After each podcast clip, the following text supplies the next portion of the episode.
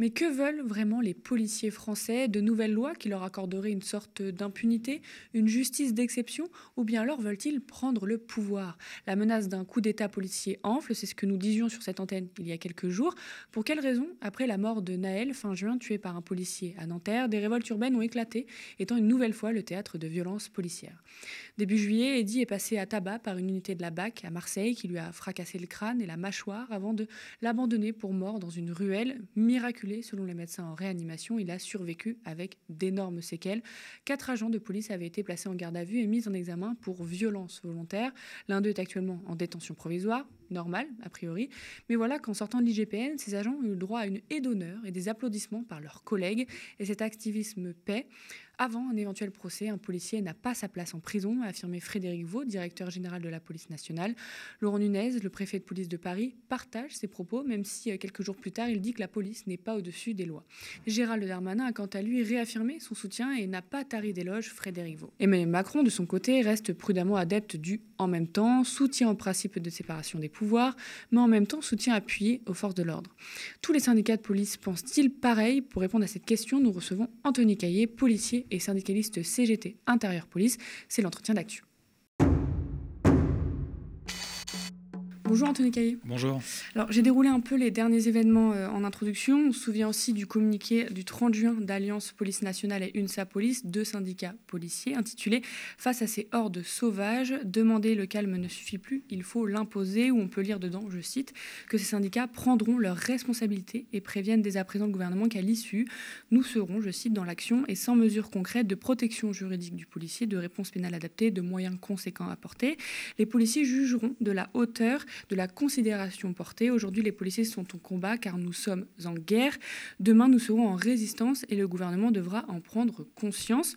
C'est un communiqué qui a fait beaucoup parler, qui a inquiété aussi. Anthony Kay, je vous pose la question, est-ce que vous êtes d'accord avec les termes de ce communiqué, vous, à la CGT non, euh, sur le principe qui est euh, le principe républicain et d'une police républicaine, on ne peut pas accepter euh, un vocable pareil venant de serviteurs de l'État et notamment de ceux à qui on a confié la force publique. Quelle est l'analyse de la CGT Police sur la place qu'a pris justement ces positions? Bah, euh, on peut peut-être euh, revenir euh, brièvement sur les émeutes qu'ont touché le pays il y a quelques semaines. ce communiqué, il est sorti après une prise de parole de, la puissance publique où on nous a dit que, en gros, c'était l'insurrection dans le pays, que ça allait être la guerre avec un tout petit peu de recul, mais je pense qu'on aura beaucoup plus d'éléments dans, plusieurs mois. Euh, si on fait un comparatif aux émeutes de 2005 euh, qui ont duré euh, trois semaines et demie, près de quatre semaines, on voit bien qu'on n'a pas du tout été sur le même degré d'engagement de violence et sur la même durée, puisque là on est resté sur quelques jours. Euh, certains nous rétorqueront, bah oui, mais en 2005, euh, on a mis l'état d'urgence en place sur certains départements, là on l'a pas fait. Oui, on l'a pas fait, sauf que l'état d'urgence, elle, euh, elle a été quasiment intégrée dans le droit commun à la suite des émeutes de 2005. Donc en fait, on n'a plus vraiment besoin d'invoquer cet état d'urgence. moi, je pense qu'il y a un moment, il faut un peu d'apaisement, il faut un peu de recul, et je, pense que ça, c'est le rôle du politique. je peux comprendre que sur le terrain, les policiers, eux qui sont confrontés à ça euh, et qui prennent tout euh, dans la figure en longueur de journée, c'est extrêmement compliqué et on a du mal à avoir du recul. Euh, il n'empêche que ça, c'est le rôle du politique. Justement, on va revenir sur euh, la responsabilité de l'État dans tout ça un, petit peu après. Il y a eu aussi cette phrase, hein, toujours euh, dans ces événements, de, Frédéric Vaux. Avant un éventuel procès, un policier n'a pas sa place en prison. Je le disais en introduction, où le directeur général de la police nationale remet en cause une, donc une décision de justice indépendante à la suite de la presque mise à mort d'Eddy, touché par un tir de, de LBD puis euh, tabassé par des membres de la BAC. Frédéric Vaux a reçu un énorme soutien de la part de policiers, de Laurent Nunez, de Gérald Darmanin, et le policier lui-même en cause dans l'affaire d'Eddy aussi, hein, avec une cagnotte, des applaudissements, je le disais. Et ce n'est pas la première fois que la justice est dans le viseur de la police, comme lors de la manifestation policière en 2021, où Alliance prononce cette fameuse phrase Le problème de la police, c'est la justice, et rebelote en 2022, où le syndicat Alliance a manifesté contre la mise en examen du policier qui avait tué euh, deux personnes au Pont-Neuf à Paris après un refus d'obtempérer. Euh, qu'est-ce que vous pensez de, la position du directeur général de la police nationale? C'est euh, difficile de la commenter. Euh, moi, je ne la comprends pas. Je ne comprends pas que le premier euh, policier de France puisse avoir ce genre d'explication dans un média d'importance. Il remet en cause la neutralité que doit avoir chaque fonctionnaire. C'est vraiment quelque chose que je ne comprends pas, si ce n'est d'attiser de, les tensions qui existaient déjà. Et donc, du coup, cette, euh, cette mise en cause à chaque fois de la, de la justice, est-ce que c'est quelque chose que vous partagez aussi ou euh Non, non, on ne la partage pas. Euh, la justice, elle fait, elle fait son œuvre. Moi, je ne suis pas juge, hein. je suis policier. Moi, je suis là pour interpeller les gens et je suis là pour les mettre à disposition de la justice. Euh, je veux dire, euh, il y a un moment, euh, chacun a son rôle, ça s'appelle la séparation des pouvoirs. Et si certains estiment que les magistrats font mal leur boulot, ben, je les invite à passer le concours et puis à aller faire le, boulot des magistrats. Mais enfin bon, la justice, en France, on est quand même un des pays où on emprisonne le plus en Europe. Donc on ne peut pas dire aujourd'hui que la justice, elle est laxiste. C'est quelque chose que vous regrettez, ça, ou pas du tout? C'est-à-dire que je... Qu'on est un des, des, pays qui met le plus en prison très honnêtement, je ne pousse pas mon analyse euh, au-delà de mon champ euh, professionnel. Euh, est-ce qu'on peut le regretter? Oui, on peut toujours le regretter. Quand on est citoyen, ça veut dire que si effectivement on emprisonne plus qu'ailleurs, c'est qu'il y a un échec. Il y a un échec dans l'apprentissage de notre jeunesse, il y a un échec sur le fait que les gens n'ont pas de boulot, on précarise tout le monde.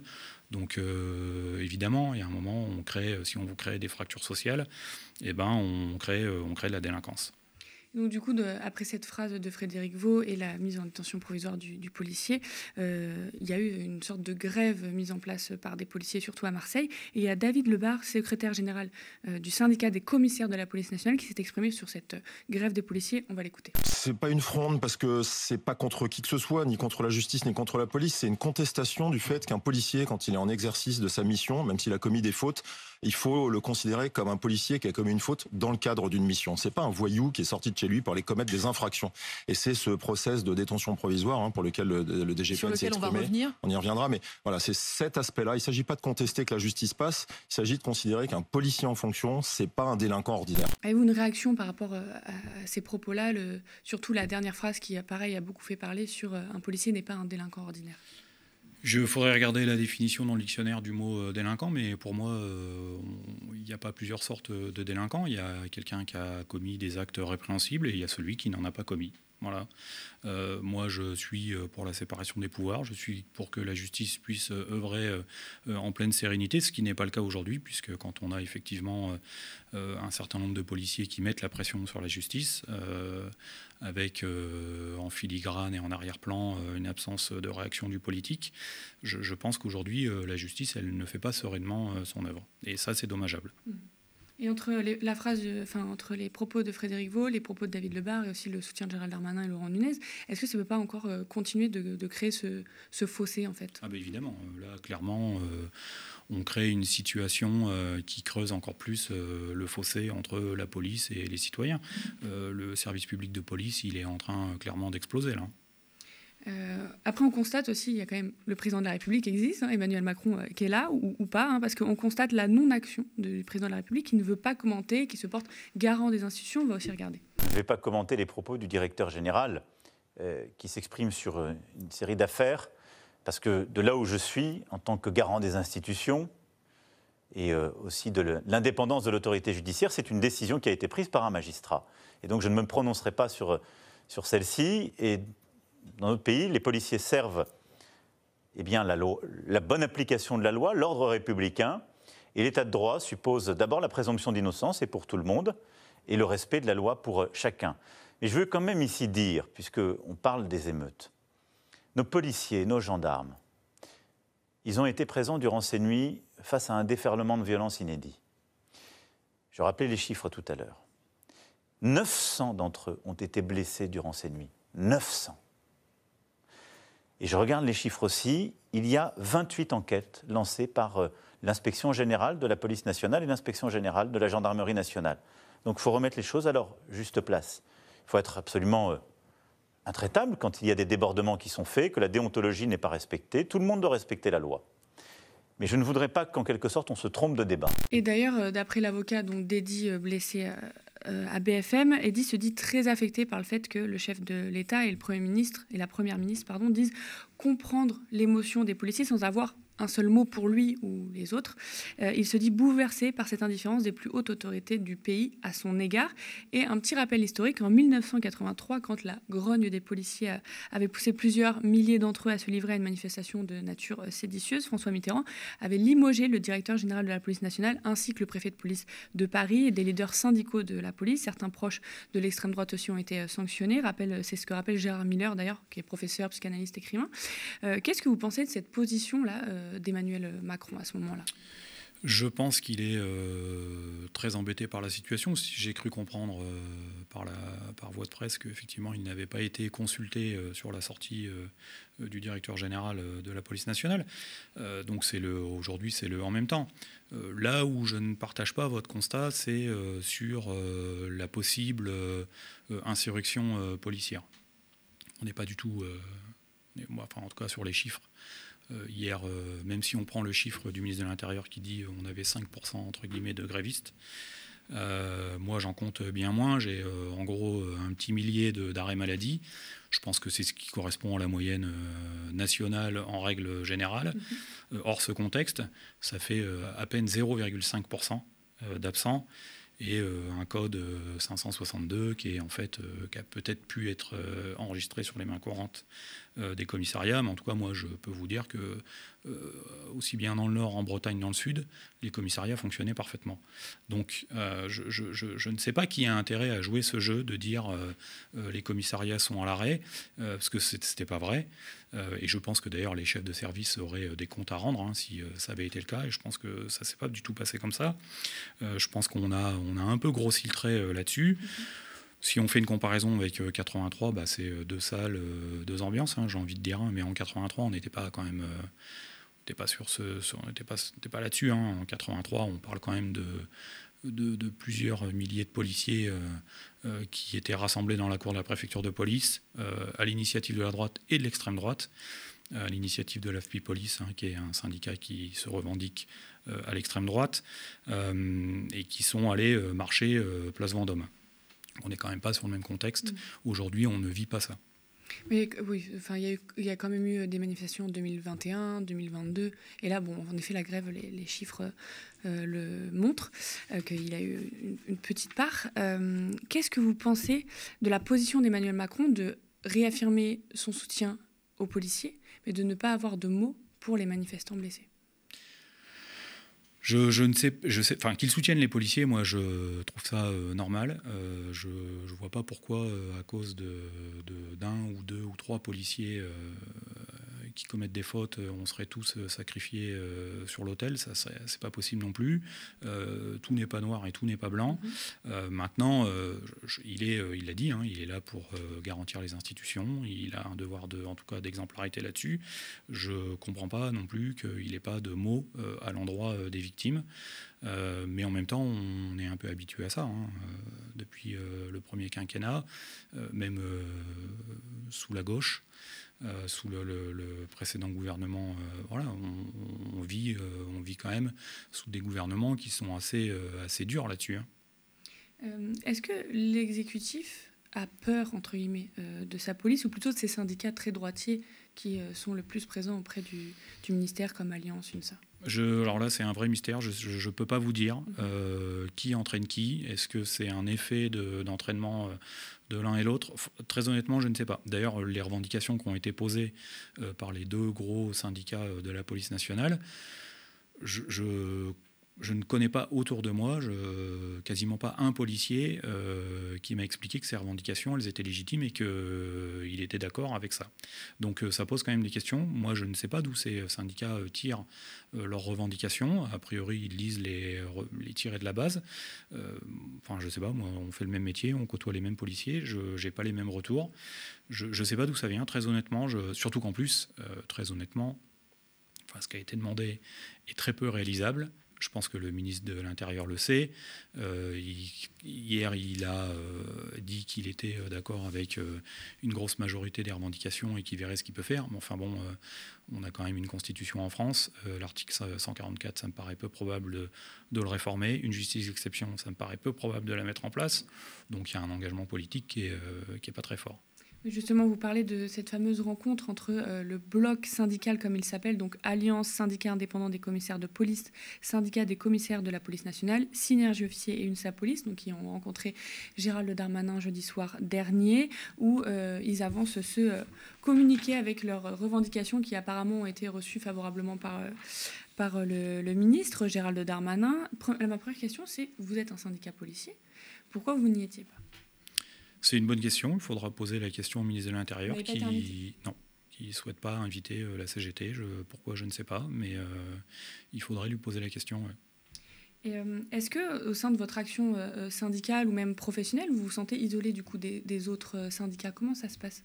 Ah bah, clairement, oui. Ça c'est, j'ai envie de dire, le. Mais là, on est vraiment sur une situation d'entreprise, c'est-à-dire où le patronat préfère euh, travailler euh, main dans la main avec euh, les syndicats qui vont lui apporter ce dont il a besoin, plutôt qu'avec les syndicats qui sont là pour soit contredire, soit pour proposer d'autres projets de police, des réformes essentielles nécessaires pour notre, notre institution.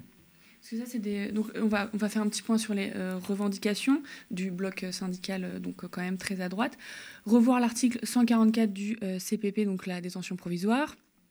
Euh, la protection financière juridictionnelle familiale et l'anonymisation. Le ministre accepte notre demande et lancera très rapidement des travaux sur la généralisation de l'anonymisation des policiers. Du coup, ça, c'est des revendications déjà que vous ne partagez pas et que vous n'avez pas entendues autour de vous?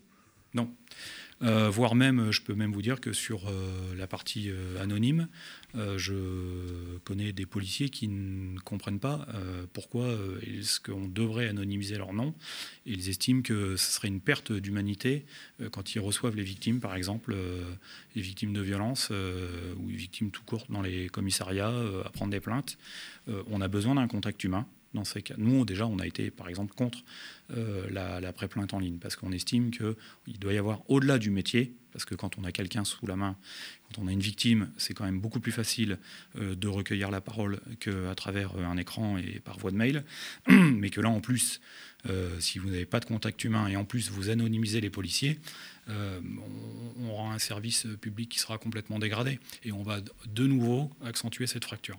Sur le 144, très honnêtement, il y a un principe d'égalité dans la République. Je pense que ça, là-dessus, ça souffre d'aucune, ça peut souffrir d'aucune exception. Vous disiez que euh, Darmanin, donc, euh, comme euh, dans une entreprise, le patron reçoit les syndicats qui l'arrangent le plus, qui lui proposent le projet qui est plus accord de leur politique. Quel projet, pour, pour les gens qui ne savent pas du tout comment ça se passe dans la police, quel projet est proche de Gérald Darmanin et du coup les syndicats font qui sont reçus Et quel est votre projet qui fait que c'est différent et que ça n'arrange pas l'exécutif? Le projet que porte euh, le gouvernement, il est le même qu'il peut porter sur l'ensemble des services publics. C'est-à-dire, on dépece euh, petit à petit euh, la police nationale pour la vendre, en fait, soit aux municipalités, soit aux intercommunalités en mettant en place des, polices municipales, soit au privé. Aujourd'hui, les, sociétés, les acteurs de la sécurité privée, c'est colossal. Hein c'est un peu plus de, c'est un peu plus de 200, 250 000 effectifs euh, qui ont largement repris des missions de la police nationale. Euh, et l'idée, c'est ça aujourd'hui. D'ailleurs, il y a beaucoup de, d'anciens policiers, euh, d'anciens hiérarques policiers qui se sont engouffrés dans cette brèche et qui sont aujourd'hui des acteurs de la sécurité privée. Et donc, l'idée, c'est ça. L'idée, c'est de filer au privé les missions de, de, sécurité, de tranquillité publique. Oui, donc ça, c'est parce que vous disiez que, hum, que ces syndicats donc très droitiers étaient, étaient reçus par Gérald Darmanin parce qu'ils proposaient un projet qui plaisait à Gérald Darmanin. Ça, c'est un projet que portent euh, ces syndicats ou c'est plus des visions Non, c'est pas un, bah, c'est un projet que portent ces syndicats, oui et non, si vous voulez. Moi, je pense qu'ils ne sont pas en train de porter ce projet-là. En tout cas, euh, en faisant en sorte que euh, soit d'accord euh, avec la future réforme de la police nationale, qui va faire en sorte que clairement on va encore perdre des effectifs, euh, puisque sur un département là où il y avait quatre services, il n'y en aura plus qu'un. Il est évident que, enfin on connaît ça dans tous les services, il est évident qu'on va avoir passer des, des, effectifs à la trappe, il y aura des non-remplacements de départ à la retraite, ça c'est une certitude, et que bah oui, voilà, quand on quand on est OK, moi j'aurais préféré que hier à la rencontre, euh, on discute des conditions de travail des policiers, qu'on réfléchisse euh, sur une réforme territoriale de la police, sur euh, quel est l'objet et les missions de la police nationale, sur l'embauche des policiers, sur le fait qu'on ne, fasse plus autant d'heures supplémentaires, qu'on ne rappelle plus les policiers comme c'est le cas aujourd'hui, qu'on ait des missions plus centrées sur la nature de notre métier qui est celui d'un vrai service public de sécurité publique et qu'on aille vers les gens pédestrement plutôt qu'on reste dans nos voitures qu'on ne soit au contact des gens que quand il y a un truc qui ne va pas. Euh, voilà, ça c'est ça, c'est ça les vraies questions qu'on doit se poser. Et c'est là-dessus qu'on devra engager la discussion là-dessus avec le ministre. Aujourd'hui, c'est pas le cas. Aujourd'hui, on réclame. Euh, euh, le seul truc sur lequel je serai à peu près d'accord, c'est, enfin où je suis d'accord, c'est sur la protection fonctionnelle, qui est quasi inexistante chez nous. Et l'État se doit de protéger ses fonctionnaires, auteurs, victimes, peu importe, l'État se doit de protéger ses fonctionnaires là-dessus et d'amener l'aide, l'aide financière, le soutien. Ça, aujourd'hui, ça n'existe pas chez nous. Est-ce que si Gérald Darmanin et ses syndicats s'entendent très bien, c'est aussi parce qu'ils partagent la même vision de la police qui serait euh, une mission répressive? Uniquement. Bah, en tout cas, j'ai, euh, moi j'ai euh, l'impression, puisque c'est le projet que porte le gouvernement, et j'ai jamais entendu encore ces syndicats-là contester le projet gouvernemental là-dessus. Donc oui, parce qu'on dirait que c'est un peu son, dernier rempart, en fait, d'user de sa police, euh, le gouvernement, je parle, l'exécutif. Ouais, je, non, je ne sais pas si c'est le dernier rempart. Je, très honnêtement, euh, il y a tellement de lois euh, antisociales qui ont été passées là. Je, je, pense que le gouvernement, peut-être lui, a l'impression qu'il ne pourrait pas gouverner s'il n'avait plus sa police. Mhm. Euh, c'est peut-être effectivement euh, une logique gouvernementale et c'est peut-être une crainte du gouvernement. Et c'est quelque chose que vous regrettez, ça, le fait qu'aujourd'hui la, la, police n'a plus qu'une mission euh, répressive? Ah bah complètement, oui. Mais enfin, la Cour des comptes a rendu un rapport il y a quelques semaines. Il y a encore plus 30% de démissions dans la police nationale par de 2022 comparé à 2021, hors départ en retraite. Hein. Donc ça veut dire qu'il y a quand même un malaise profond euh, chez les policiers. Euh, des arrêts maladie en pagaille, mais ça c'est pas que en ce moment, hein, mhm. c'est euh, tout le temps. des suicides bien au-dessus de la norme nationale dans les autres professions, des départs en masse. Évidemment, il y a un souci. C'est, enfin, je veux dire, si personne là aujourd'hui n'ouvre les yeux et se dit il y a un problème dans l'institution, Justement, en parlant de ça, il y a Mathieu Lefebvre, député Renaissance, qui va, euh, en parlant d'Emmanuel Macron, qui va même à dire que le président est dans le camp des policiers et des gendarmes. On va écouter. Le président est dans le camp euh, des policiers euh, et des gendarmes qui font un métier extraordinaire, qui risquent leur vie chaque jour pour protéger la nôtre. En revanche, on sait très bien dans quel camp est euh, ce monsieur Guiraud. Monsieur Guiraud parle de policiers factieux, de policiers séditieux, s'écartant euh, de fait un petit peu plus encore euh, de la République. Il n'y a pas de policiers factieux, il n'y a que des policiers de la République qui servent les lois de ce pays. Est-ce que c'est responsable, raisonnable aujourd'hui de parler de camp des policiers quand on a vu tout ce qui s'est passé au niveau des violences policières, etc., de, de commencer à parler de camp? Non, c'est pas responsable de la part de représentants politiques comme ce ne l'est pas de la part de représentants de l'État. Euh, je fais référence à l'ancien préfet de police euh, de Paris. Euh, encore une fois, on ne peut pas raisonner tout noir, tout blanc. C'est pas possible. Il y a clairement aujourd'hui un abus de langage. Moi, je et en fait, euh, ces gens sont euh, à chaque fois, il faut, euh, on est dans un degré. il a dit ça, il faut que je dise ça. Enfin, voilà, il n'y a, plus de dissuasion. Euh, on a l'impression que tout est permis. Euh, les barrières, les digues ont complètement sauté. Et, d'ailleurs, enfin, ces messages-là deviennent de plus en plus inaudibles. Hein. Je pense qu'aujourd'hui, les gens euh, n'écoutent même plus ce type de message tellement, en fait, le lundi on dit ça, le mardi ça sera pire, le mercredi encore encore pire.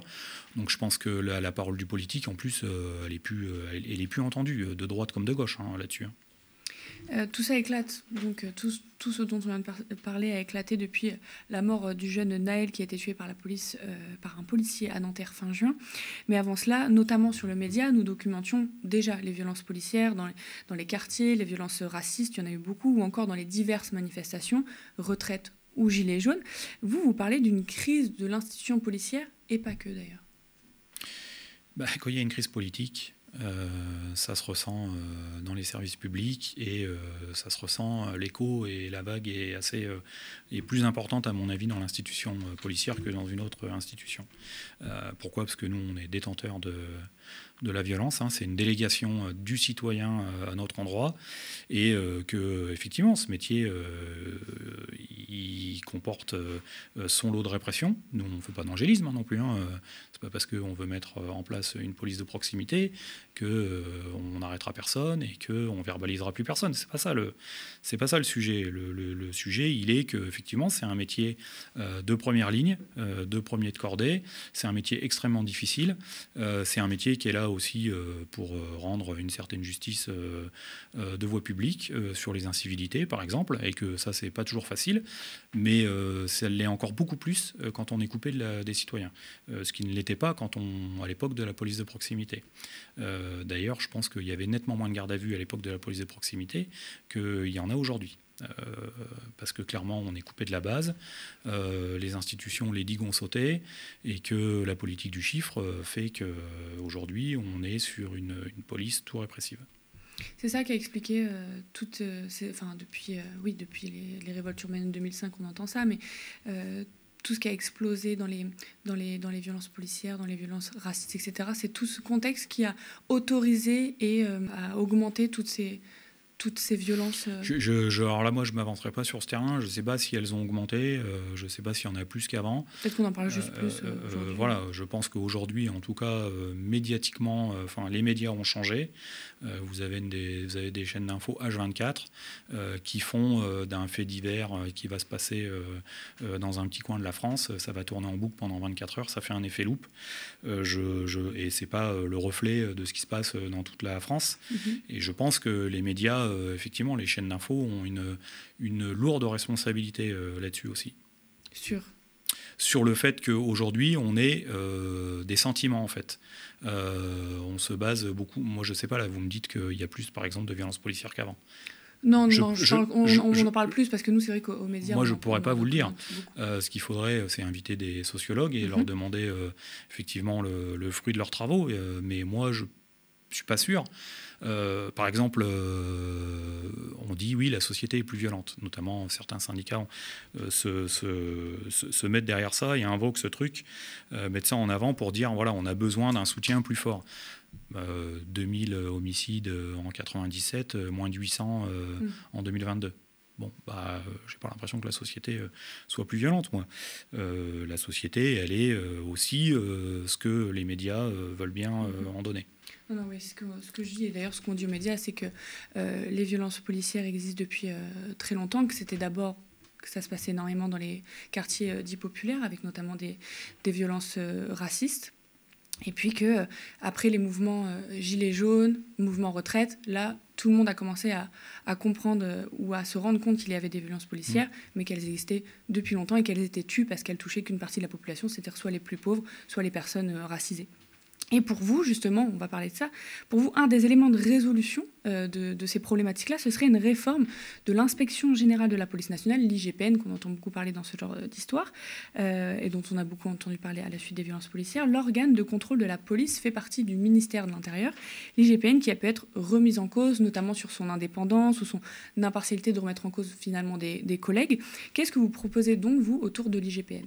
Alors, au-delà qu'elle soit sous la tutelle du ministère de l'Intérieur, euh, elle a un lien hiérarchique avec le directeur général de la police nationale. Hein. donc c'est vraiment une des directions de la police nationale. Nous, ce qu'on propose, c'est qu'effectivement, c'est qu'on la rende plus transparente. Euh, et, qu'elle puisse, euh, d'une part, je pense qu'elle pourra travailler plus sereinement, parce qu'elle sera, elle sera moins soumise aux critiques euh, de, des citoyens qui euh, se posent des questions à savoir comment ça fonctionne et qui ait un contrôle pluridisciplinaire de cette inspection générale de la police nationale. C'est ça qu'on propose. Et que ce contrôle euh, pluridisciplinaire puisse rassembler un certain nombre d'acteurs de la société civile, euh, des avocats, des magistrats aussi, euh, un certain nombre de, représentants du peuple, des députés, des sénateurs, des élus.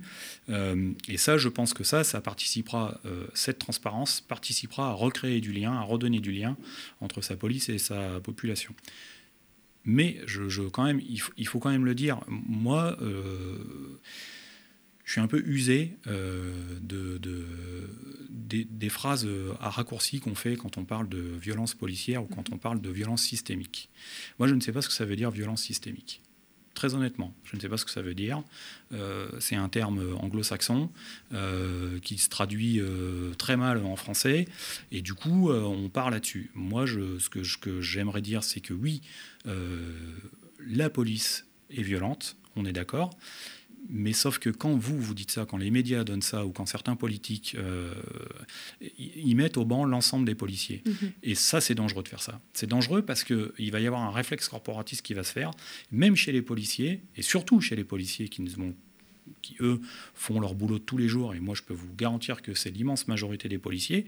Euh, sinon, je peux... enfin, malheureusement, les faits divers seraient beaucoup plus importants. Et, en fait, ils ont l'impression de faire l'objet d'un amalgame. Mhm. Et ça, ça les exaspère et on les, et on les pousse comme ça, dans ce fameux, ce que vous disiez tout à l'heure, dans ce fameux camp du, eh ben, euh, ils ne comprennent pas, ça veut dire qu'ils sont contre nous. Et c'est ça la difficulté, c'est qu'aujourd'hui, on ne peut pas raisonner comme ça, c'est pas possible.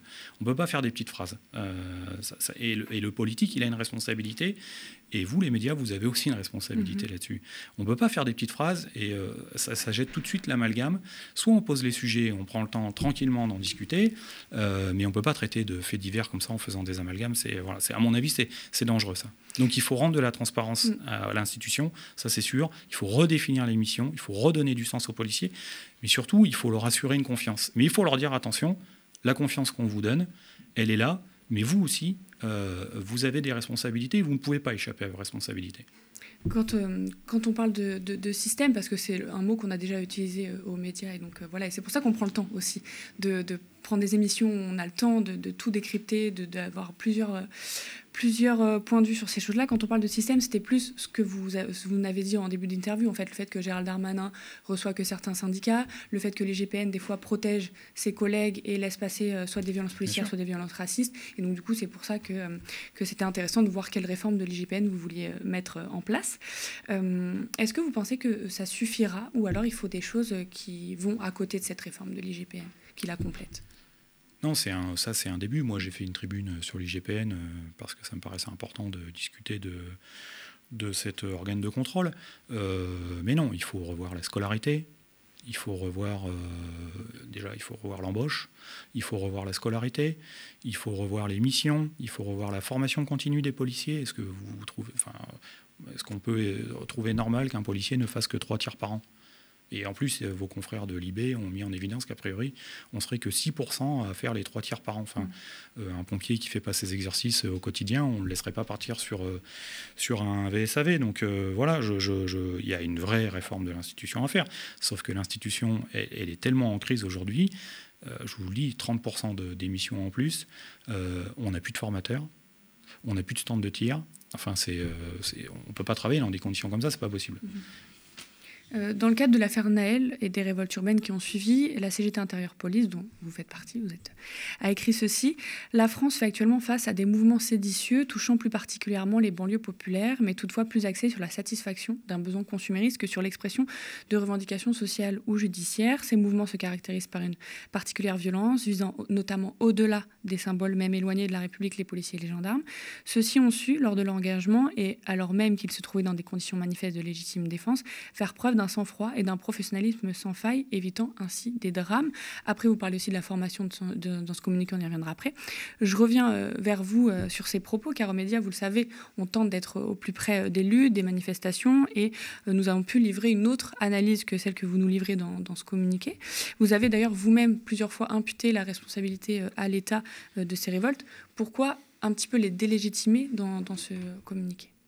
Délégitimer, c'est-à-dire le... De, les, révoltes, quand vous dites euh, des mouvements séditieux, plus axés sur la satisfaction d'un besoin consumériste que sur l'expression de revendications sociales ou judiciaires bah, Parce qu'on a estimé à un moment, euh, au vu de tout ce qui se passait, euh, moi je ne conçois pas qu'on puisse aller piller les commerces gratuitement sans avoir de revendication derrière. Mhm. Voilà. Il y a des choses avec lesquelles je ne suis pas d'accord. Par exemple, les manifestations organisées pour la loi travail où on, s'attaque à des reflets du capitalisme. je ne suis pas d'accord avec ça, mais je peux le comprendre. Il y a un message. Là, euh, très honnêtement, je ne vois pas où est le message. Faire brûler les voitures euh, de son voisin du 16e étage qui doit se lever à 4 heures du mat pour aller nettoyer les chantiers le matin à 6 heures, je ne vois pas où est le message politique. il y a Gérard Miller, politologue, écrivain, professeur, on a déjà cité, également partagé une analyse de la situation. Il dit D'où cette consécration généralisée de la trouille, de la méfiance et de la haine. Le gouvernement a peur de la police, la police déteste les citoyens et les citoyens se défient du gouvernement comme de la police. Et ça, sauf à être de très mauvaise foi, ce qui reste évidemment une possibilité, on ne saurait l'imputer ni aux jeunes émeutiers ni à leurs parents. Ça a eu beaucoup de commentaires. Qu'est-ce que vous pensez de ce, petit passage de Gérard Miller qui a analysé la situation? Je ne suis pas sûr parce que la police, elle a traversé euh, de nombreuses euh, périodes et euh, moi, je l'ai vu à l'arrivée, à la mise en place de la police de proximité, euh, les policiers étaient contre. Voilà on allait remettre en cause euh, leur légitimité, leur métier, c'était pas normal, voilà. Euh, on a vécu la même chose à la sortie de la police de proximité, mais comment ça euh, On sera plus îlotier, on va plus faire de proximité, on sera plus au contact des gens. Donc en fait, je, je là-dessus, je, je vraiment, je partage pas le, cet avis-là. Moi, je pense que c'est toujours compliqué quand on a affaire face à, à ce type de réformes, des réformes missionnelles. je pense que c'est compliqué parce que c'est une vraie remise en question et que si demain il y a un gouvernement qui serait prêt à remettre une police de proximité, ça serait aussi compliqué. Euh, maintenant, moi qui ai commencé euh, sous l'ère de la police de proximité, euh, c'était en tout cas un travail qui était beaucoup plus apaisé qu'aujourd'hui. Est-ce qu'il est possible de, de parler de sang-froid ou de légitime défense ou d'avoir évité des drames quand on voit il y a quand même eu des violences policières parmi euh, euh, le maintien de l'ordre de ces manifestations, de ces révoltes urbaines qui ont lieu. On, l'a dit à, Marseille beaucoup, hein. il y a eu beaucoup de cas médiatiques à Marseille. Euh, Eddy, Abdel Karim qui a été éborgné, Mohamed qui a été tué avec un, flashball au thorax, Nathaniel aussi à Montreuil qui a été, qui été éborgné. Est-ce que c'est possible de maintenir ces propos quand on a vu après ce qui s'est passé? Oui, moi je pense que c'est complètement possible quand on a 45 000 policiers qui sont engagés sur des émeutes ou qui ont été engagés euh, quotidiennement euh, sur les gilets jaunes, sur la loi travail et sur la retraite, je, pense que c'est possible. Là où ça pose une difficulté et où ça dysfonctionne, c'est sur la doctrine d'emploi mm-hmm. des policiers. Et c'est là où effectivement on arrive à ce genre de drame. mais quand la police elle est employée de façon cohérente, euh, je ne dis pas qu'il n'y a pas de blessés, euh, mais en tout cas, euh, on n'aurait pas vécu ce genre de drame. Aujourd'hui, on a, déshabillé complètement les compagnies républicaines de sécurité pour mettre en place des Bravem, des CSI, des BAC. et ben, on, arrive, on connaît ce qu'on connaît, c'est-à-dire qu'on arrive sur des drames qu'on a pu voir notamment sous les Gilets jaunes, mais qu'on peut voir encore aujourd'hui, parce qu'il y a un mésusage de la force, de l'armement, euh, ce qui n'est pas le cas quand on emploie des forces euh, euh, qui sont formées à ça, ce qui n'était pas le cas en tout cas il y a encore dix ans. Justement, cette, cette doctrine, est-ce que vous pouvez nous en parler bah, en fait, il y a, on, rompt avec euh, la doctrine de maintien de l'ordre, euh, notamment parce qu'on n'arrive plus en fait à faire du maintien de l'ordre classique. On n'y arrive plus. Pourquoi? Parce qu'il n'y a plus suffisamment de monde. Euh, là où vous aviez des CRS équipés à, à six sections, elles sont descendues à 5 puis à 4. À 4 sections, une CRS peut encore fonctionner. Difficilement, mais elle peut fonctionner. Aujourd'hui, des CRS à 4 sections, c'est l'exception. Hein. Mm-hmm. Elles sont à 3 sections, ce qui fait que je vous passe les schémas tactiques et le langage technique Hein. mais à trois sections, elles ne peuvent plus opérer de la même façon. Et donc, euh, elles se mettent elles-mêmes en danger déjà, premièrement, et euh, elles, n'arrivent pas, en tout cas, à opérer et à faire du maintien de l'ordre convenable. Et donc, euh, pour pallier ça, le gouvernement a mis en place de nouveaux opérateurs au sein du maintien de l'ordre, des BAC, des CSI, des BRAVEM, qui eux ne sont pas rompus à ça, ne sont pas formés à faire ça, qui n'ont pas forcément le bon équipement, euh, et puis qui ne répondent pas euh, à l'autorité civile de la même façon qu'une compagnie républicaine de sécurité. Euh, comment va manœuvrer sous l'autorité de l'autorité civile. Vous dites qu'il y a un mésusage des armes, on, arme trop la police, c'est trop dangereux. Enfin, Est-ce que vous pouvez nous expliquer bah, ce mésusage? On ne l'arme pas de la bonne façon. Mhm. faire du maintien de l'ordre avec un LBD, euh, moi, personnellement, ça me pose un sérieux souci. Euh, d'ailleurs, on n'a qu'à le voir, les gardes mobiles et les CRS se servent quasiment pas du LBD en maintien de l'ordre. Quasiment pas. Euh, pourquoi? Parce qu'ils ont une force d'intervention, ils sont nombreux, ils arrivent à ils, arrivent à comment faire un maintien de l'ordre opérant à plusieurs niveaux avec des stratégies que quand on est sur une quand on est trois euh, sur une foule, bah, ça fonctionne pas. C'est toujours la même chose, hein. c'est toujours un problème de rapport de force. Hein. Euh, à l'époque, les polices secours, elles étaient équipées à 6. Euh, bah, quand vous débarquez sur une RIX au bistrot du coin, vous arrivez à 6, c'est quand même plus simple que quand vous arrivez à 2. Et à 2, il est évident qu'à 2, vous allez vous servir, vous allez faire usage de votre arme. Vous avez des, pistolets électriques. Est-ce que c'est lié aussi, toutes, ces violences policières sont liées aussi aux ordres euh, répressifs, c'est-à-dire que le gouvernement, l'exécutif, pas que celui-là, euh, préfère euh, envoyer la police plutôt que de faire un dialogue social ou d'essayer de comprendre ce qui se passe dans le pays? Bah, enfin, Je pense que ça, c'est plus à démontrer. Hein. Mm-hmm. Je pense que plusieurs semaines de manifestations pour les retraites ont bien montré qu'en tout cas, le gouvernement se refusait à discuter avec, avec les syndicats là-dessus. ça touche aussi les quartiers populaires. Hein, où on a constaté cette violence policière là dans les, quartiers populaires, dans les quartiers où il y a beaucoup de personnes euh, racisées aussi, où on l'a dit de toute façon qu'il y avait eu des violences racistes, etc. Est-ce que c'est lié aussi euh, au manquement du, du gouvernement dans... Bah, Au-delà de le dire, de toute façon, euh, la France a été condamnée donc, pour ça. Hein. donc là-dessus, je veux dire, maintenant, ça souffre plus de, de discussion, malheureusement. les quartiers populaires, oui, ça a toujours été... c'est très compliqué. enfin bon, on sait pourquoi. Après, moi, je ne vais pas faire de sociologie ici, mais euh, c'est ce que vous disiez tout à l'heure. Ce qui a remis, entre guillemets, un peu la balle au centre, c'est euh, les, manifestations de Gilets jaunes, où là, effectivement, les gens ont pris conscience que... Euh, et c'est là aussi... C'est là aussi où on voit que la police nationale, elle n'a pas, entre guillemets, jeté son dévolu que sur les quartiers populaires. En fait, elle le faisait parce que c'était une demande du politique, ça a toujours été la demande du politique. Et qu'aujourd'hui, euh, au travers des Gilets jaunes, euh, les Gilets jaunes n'ont pas, eu, euh, pas eu un droit d'exception, en tout cas au maintien de l'ordre qu'ils ont pu connaître. on parlait formation des policiers. Justement, on va écouter Gérald Darmanin qui s'était exprimé là-dessus et qui, lui a valu un, un tollé dans la profession. On va écouter. Faut-il mieux sélectionner les policiers? Très certainement. Je constate avec vous, si vous me le permettez, que je suis à la tête d'un ministère ou à part les commissaires de police, ce que nous recrutons, c'est souvent des enfants, pour reprendre notre mot, de 18, de 19, de 20 ans, qui n'ont pas fait de très grandes études et qui choisissent ce service de la nation par la police et la gendarmerie. Je ne suis pas à la tête du ministère de la Justice, où les gens passent des concours à Bac plus 4, Bac plus 5, ou à l'éducation nationale, où les gens sont très mal payés, par ailleurs, comme les policiers, mais enfin, ils ont un capital social euh, très important. Mettons-nous quelques instants à la place d'une majorité de jeunes qui choisissent ce service de la police et de la gendarmerie que nous devons former nous. Est-ce que euh, vous partagez ou non cette vision de Gérald Darmanin sur, euh, sur la police? Bah, c'est surtout, je comprends pas l'intérêt du propos. En fait, euh, moi, euh, je veux dire, euh, peu m'importe que les gens aient fait des études ou ils en ont pas fait, ça fera pas d'eux des meilleurs fonctionnaires si on a fait des études et ça fera pas d'eux des plus mauvais fonctionnaires s'ils n'en ont pas fait. par contre, ce qui est évident, c'est qu'il faut mettre une formation en place. Qu'on ait un bac plus 5 ou qu'on soit juste bachelier, le métier de policier, ça s'apprend. Et ça, c'est hyper important.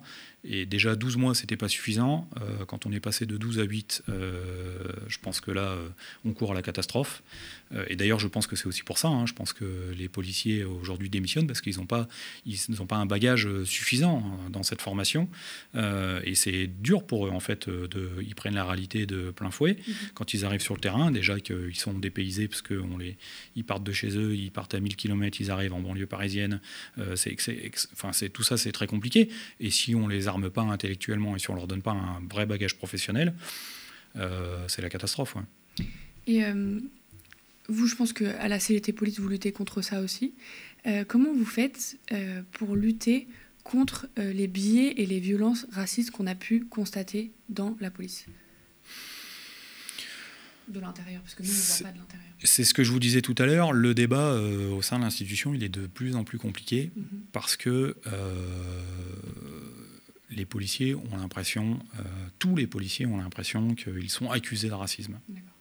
Et là, aujourd'hui, c'est là où c'est dangereux et c'est là où moi, j'alerte les politiques euh, euh, qu'on a l'occasion de rencontrer et de leur dire attention, attention, euh, ne faites arrêter les amalgames, ne faites pas de petites phrases.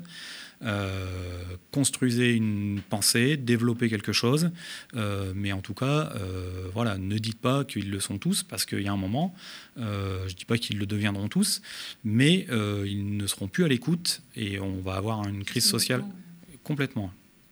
Et du coup, vous, enfin, le, de l'intérieur, vu que nous, on ne le voit pas, comment ça se passe pour lutter contre ces... ces ouais, c'est enfin, s'il y a des personnes racines dans l'équipe ou des propos, enfin, comment vous faites de l'intérieur pour lutter contre euh, ces violences-là? Il y a que c'est que individuellement qu'on peut faire ce travail. Moi, je voilà, euh, je suis de moins en moins en contact de mes collègues puisque je suis quasiment permanent depuis 2-3 euh, ans, mais euh, c'est en allant discuter avec eux. Et il y a que c'est que du cas par cas. Maintenant, la difficulté qu'on a, c'est que tant qu'on aura un gouvernement qui sera permissif et qui ne condamnera pas quand il y a effectivement des exactions de ce type, et ben c'est voilà. Mm. Moi, j'ai connu une époque où euh, les gens pensaient. Il y a certaines populations de la police nationale qui est d'extrême droite, euh, c'est pas nouveau, ça a toujours existé. Euh, bon, on peut le regretter, hein, mais en tout cas, voilà, c'est comme ça. ces gens-là, ils prenaient pas la parole en fait. Voilà, ou très peu. On le savait, mais voilà. Aujourd'hui, ils se cachent plus dans les couloirs. Ils se cachent plus, ils sont décomplexés. Euh, mais c'est toujours pareil, hein. c'est toujours les mêmes. Il y en a toujours, c'est toujours que un ou deux dans le service, euh, mais ils se cachent plus. Donc on a l'impression qu'ils sont présents partout. Euh, et là, on a une vraie difficulté. Là, c'est le contexte politique qui a. Bien sûr, bien sûr, on libère la parole complètement. Et euh, pour terminer, vous alertez, et c'est très peu connu d'ailleurs, sur la réforme, la future réforme de la police judiciaire, où Gérald Darmanin parle maintenant de la réforme de la police nationale. Les services de police judiciaire actuels dépendraient d'un directeur local de la police judiciaire, placé sous l'autorité du directeur départemental de la police nationale, lui-même placé sous l'autorité du préfet. Et le Conseil supérieur de la magistrature euh, craint une menace euh, sur l'indépendance de mmh. l'autorité judiciaire, car conformément à l'article 12 du Code de procédure pénale, la police judiciaire est exercée sous l'autorité des magistrats, procureurs et juges d'instruction, un principe à valeur constitutionnelle. Est-ce que c'est dangereux cette glissade-là, en plus qui passe euh, sous silence sur cette réforme? Alors sous silence, je ne sais pas, parce qu'elle a quand même été euh, grandement médiatisée à une, à une période, euh, mais encore une fois, il y a eu un passage en force du gouvernement là-dessus et du ministre Darmanin. oui, c'est extrêmement dangereux. Euh, alors c'est pas la réforme de la police judiciaire, hein, c'est vraiment la réforme de la police nationale, mhm. mais qui va placer euh, la police judiciaire euh, sous la coupe d'un directeur départemental et on va la regrouper avec trois autres entités la police aux frontières, la sécurité publique et les renseignements territoriaux. Et oui, c'est dangereux.